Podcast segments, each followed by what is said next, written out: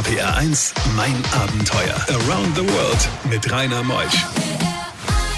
Einen schönen guten Morgen heute an Ostersonntag. Frohe Ostern wünsche ich euch und natürlich das Team schließt sich an und ich bin sicher, dass das auch Stefan Schletz so macht, denn er, mein Lieblings-Osterhase am heutigen Morgen, er hat wieder ein Wahnsinnsabenteuer hinter sich gebracht und er ist Gast bis zwölf. Er hat ja schon mehrmals an einem Marathon über den zugefrorenen Baikalsee teilgenommen. Auch mit dem Fahrrad hat er ihn komplett überquert. Also diese Löcher im eisigen Weiß, sie sind da, die schwarzen Löcher und davon berichtet er auch heute bis zwölf. RPR 1, das Original.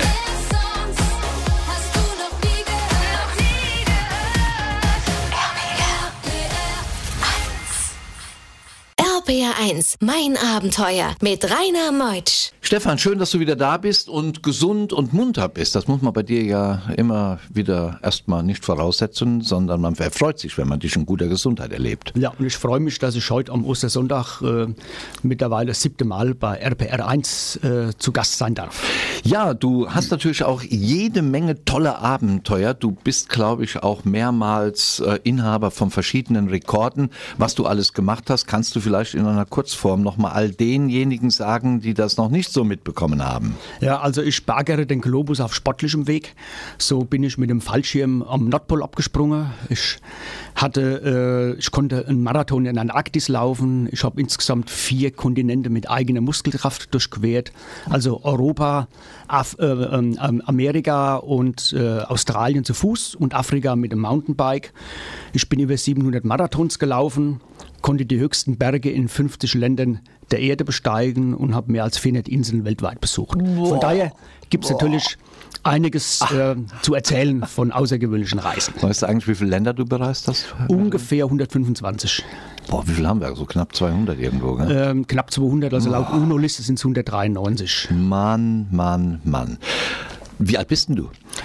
58. Ja, siehst jünger aus und auf meinem Steckbrief hier steht 56. Also die haben den nur kopiert von vor zwei Jahren, glaube ich. So einfach machen die sich das mit dir. Das ist ja enorm. Gibt es eine Berufsbezeichnung, wenn man also sagen wir, der macht vom Beruf? Ja, ich nenne mich selbst freiberuflicher Abenteurer. Das ist keine offizielle Berufsbezeichnung, aber ich glaube, das trifft es am ehesten für das, was ich gemacht habe. Ich bin kein, ich bin kein äh, reiner Lauffreak, sondern das Laufen war halt nur die Disziplin, wo ich mich am besten mit ausdrücken konnte, wo ich auch am erfolgreichsten war. Aber im Grunde genommen ist es Ausdauersport in äh, allen verschiedenen Varianten. Das kommt daher, weil er mal Marktleiterassistent im Supermarkt war. Und dann hat der Marktleiter immer gesagt, hol mir da die Gurken, hol mir da die Zitronen, hol mir da hinten mal Milch, hol, hol. Dadurch bist du Ultramarathonläufer geworden. Ja, das war ein 1000 Quadratmeter großer Supermarkt und da sind natürlich schon einige Strecken zurückzulegen gewesen. RPR 1, mein Abenteuer. So, wir sind halt immer froh, wenn wir unseren guten Stefan Schlett hier am Tisch äh, halten können, denn er ist solch ein Sportler, der braucht immer nur Bewegung. Er kommt aus Aschaffenburg und heute berichten wir über einige Reisen über den zugefrorenen Baikalsee. Der Baikalsee liegt ja in Sibirien und Sibirien an sich ist vom Territorium so groß wie China. Das ist ja gigantisch groß und hat extreme Wetterbedingungen dort, wo du läufst. Ja, ich muss da mal einen kleinen Spruch voranstellen, der stammt von Peter Ustinov. Der hat einmal gesagt, der Baikalsee ist ganz sicherlich einer der erstaunlichsten Orte, die auf dieser Erde zu Gesicht zu bekommen man nur hoffen kann. Und diese Hoffnung, die hat sich für mich erfüllt. Das erste Mal im Jahre 2006. Das war damals der zweite Baikalsee-Eismarathon, der organisiert worden ist, nur mit einer Handvoll Leute. Und die Landschaft dort, äh, diese gefrorenen Eiswelten, dieses Eisuniversum, das hat mich so fasziniert, dass ich noch weitere fünfmal an diesen Platz zurückgekommen bin. Ja, es ist ja auch der älteste Süßwassersee der Erde, 25 Millionen Jahre alt und von Mitte November bis etwa Mitte Mai zugefroren. Wie kommt man dahin?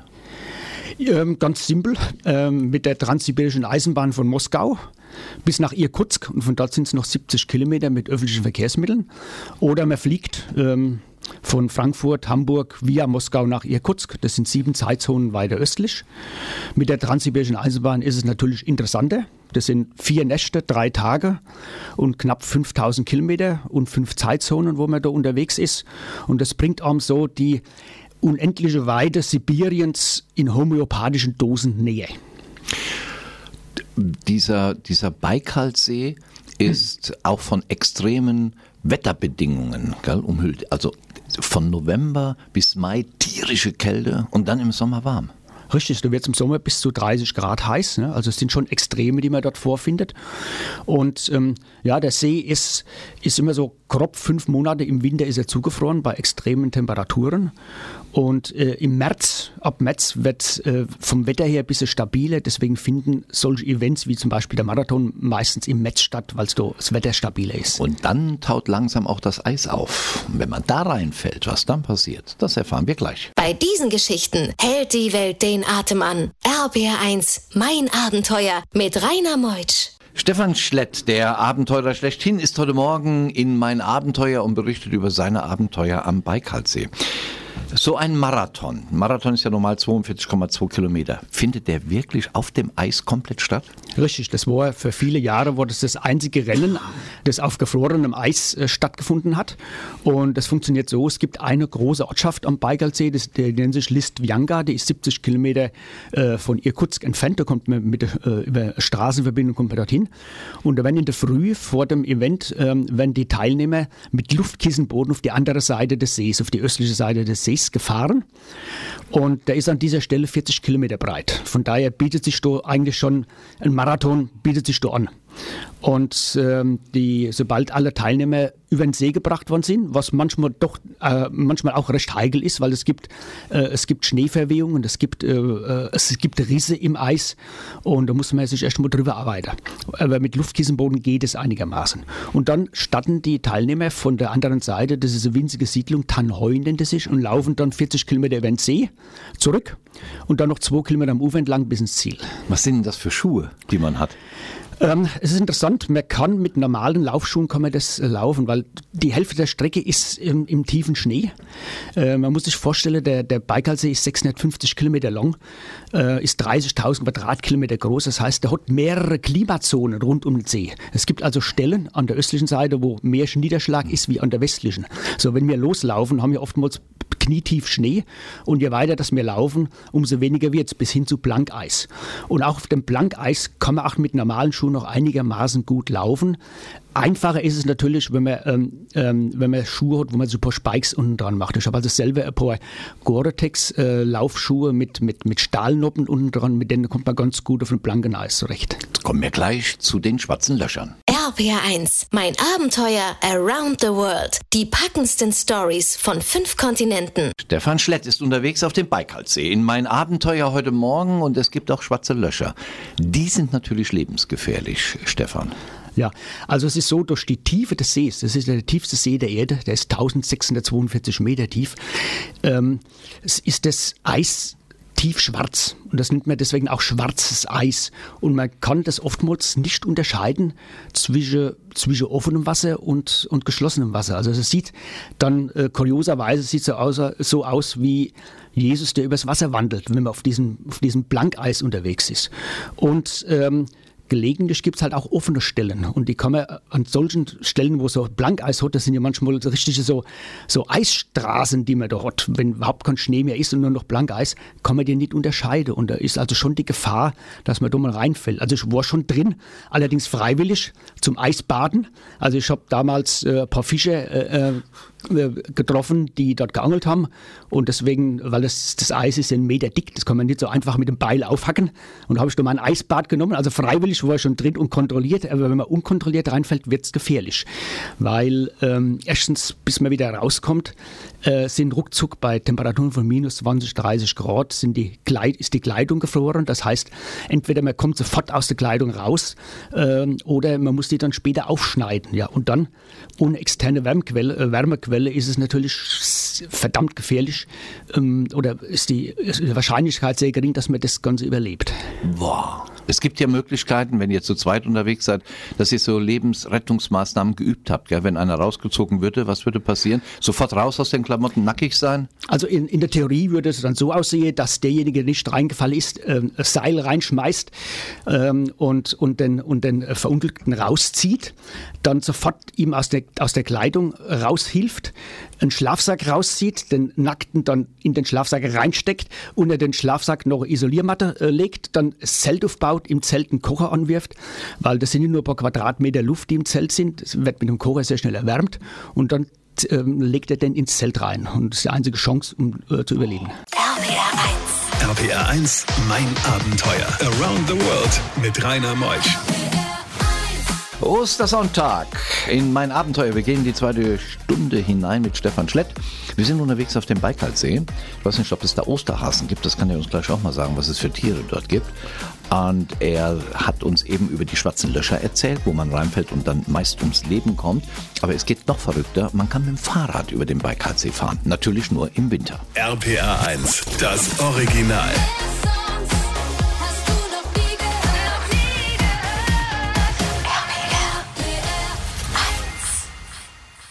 RPR 1, mein Abenteuer mit Rainer Meutsch. Stefan, ich habe es ja eben schon gesagt, gibt es da Tiere? Ja, also der, der Osterhase ist Der da. Baikalsee ähm, wird auch des Galapagos äh, des Ostens bezeichnet, weil es dort eine ganze Reihe von äh, endemischen Tier- und Pflanzenarten gibt. Einer davon ist zum Beispiel der Omul. Das ist ein, das ist ein Süßwasserfisch, der nur dort vorkommt, am Baikalsee. Schmeckt köstlich über, übrigens. Und dann gibt es eine Süßwasserrobbe, die einzige Süßwasserrobbe auf der Welt. Eine ganze Kolonie, die es also am, am Baikalsee dort gibt. Ne? Neben anderen äh, verschiedenen Tier- und Pflanzenarten, die nur dort eben endemisch vorkommen. Jetzt gehen wir auf den Baikalsee mit einem Fahrrad. Was ist das denn für eine verrückte Idee? Ja, der ist halt 650 Kilometer lang und äh, das ist schon eine ziemliche Strecke. Also zu Fuß ist mir da, ist es fast nicht so richtig vorstellbar.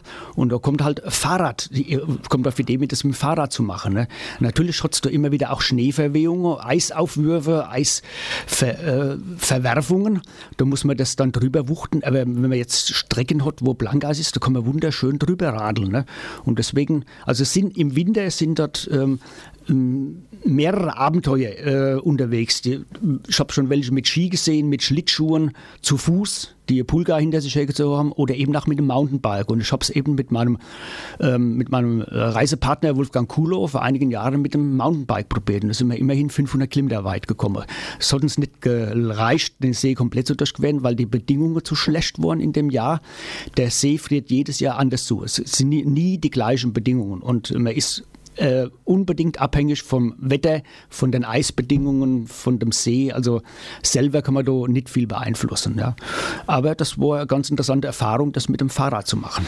Noch eine interessante Erfahrung, da kommen wir jetzt gleich drauf zu sprechen, ist das Zelten auf dem See, auf dem zugefrorenen See. Gleich nach der nächsten Musik. RBR1, mein Abenteuer. Ich hatte es eben angesprochen, Stefan Schlett ist ja mein Gast heute Morgen, der Abenteurer, einer der großen deutschen Abenteurer, die wir haben. Ihr habt dann auf dem Baikalsee, der ja 600 Kilometer lang und um die 40 Kilometer breit ist, dann auch gezeltet. Aber dann wird das doch tierisch kalt von unten. Nee, man hat ja entsprechende Ausrüstung dabei, also polartaugliche Ausrüstung mit, mit Isoliermatten, mit, mit, mit Schlafsäcken bis minus 30 Grad und so weiter. Also das ist äh, von der, von der Ausrüstung her, technisch ist es kein Problem. Aber äh, das Nervenkostüm wird unheimlich strapaziert, weil ständig kracht, knallt und knirscht es auf dem See.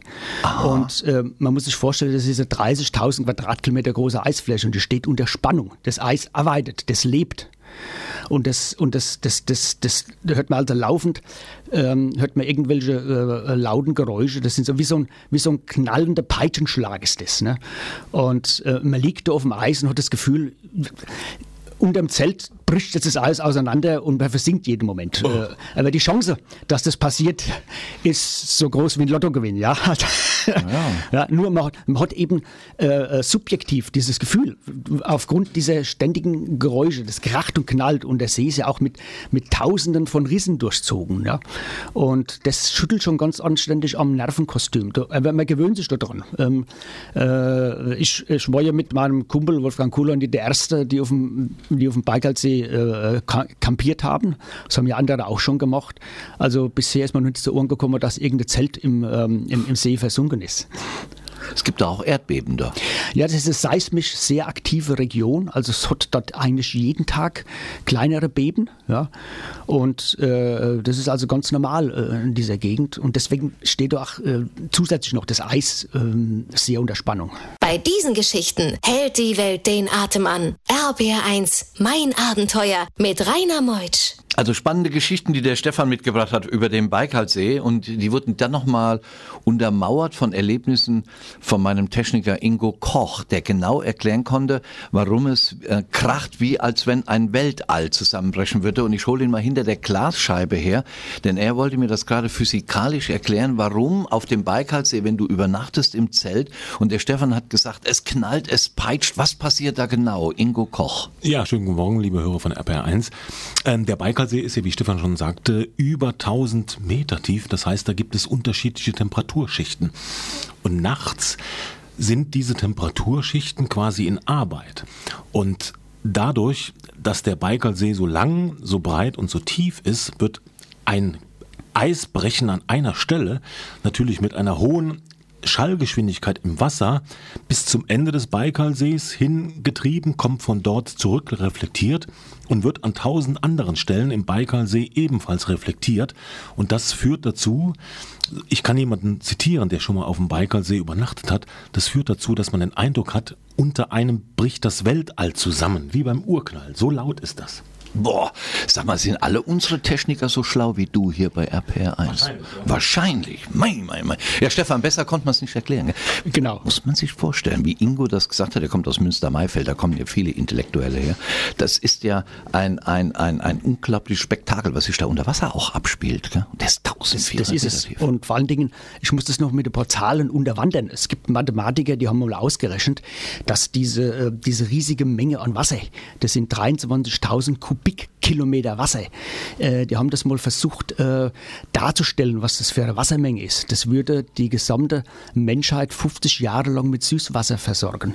Wenn man den See ausschütten könnte, würde die gesamte Erde 20 Zentimeter unter Wasser stehen und sämtliche Ströme der Erde müssten ein Jahr lang fließen, um den See wieder zu füllen. So hatten wir mal eine Vorstellung, welche un unglaublichen Wassermassen das sind. RPR1, mein Abenteuer Around the World. Die packendsten Stories von fünf Kontinenten. Jetzt gehen wir schon fast wieder dem Ende zu mit der Sendung. Das geht ja so schnell. Die Gefahren haben wir besprochen. Ja, die, die, 20 Minuten. Ne? Ja, der, der Wind, der größte Feind, kleine Fehler, große Erfrierungen, die Gefahren, aber auch die schönen Momente. Gell? Du hast wirklich sehr viele schöne Momente. Wenn man sich einmal falsch kleiden würde, hätte man sehr schnell Glieder, die erfrieren, Stefan ja, also man sollte noch Möglichkeit ähm, nicht ähm, die blanke Haut äh, der Kälte aussetzen. Ne?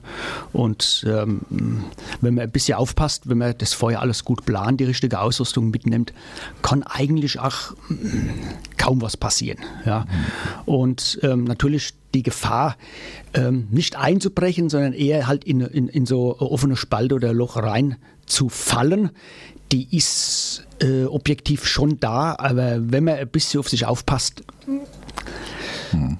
bisher ist noch nie was passiert. Und bei dem Marathonlauf, den ich fünfmal mitgemacht habe, das ist ja organisiertes, äh, organisiertes Event, ähm, da ist ja auch Hilfe von außen gewährleistet, wenn da was passieren würde. Ja.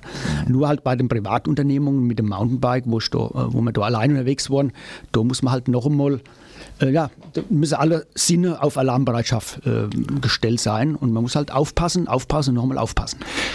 Tja, die Sendezeit ist rum, Stefan, aber ich werde meinem Redaktionsleiter Dirk Köster sagen, dich einzuladen mit einem neuen Thema, denn du äh, warst jetzt auch in Saudi-Arabien einer der ersten Touristen, wo es erlaubt war, dieses Land zu erkunden. Dann gehen wir mal vom Eis in die Wüste. Ist doch nett, oder, Stefan? Natürlich, ich liebe die Kontraste. Und wir lieben dich, dass du wiederkommst. Komm gut nach Hause nach Aschaffenburg. Das war Stefan Schlett heute bei mir in mein Abenteuer.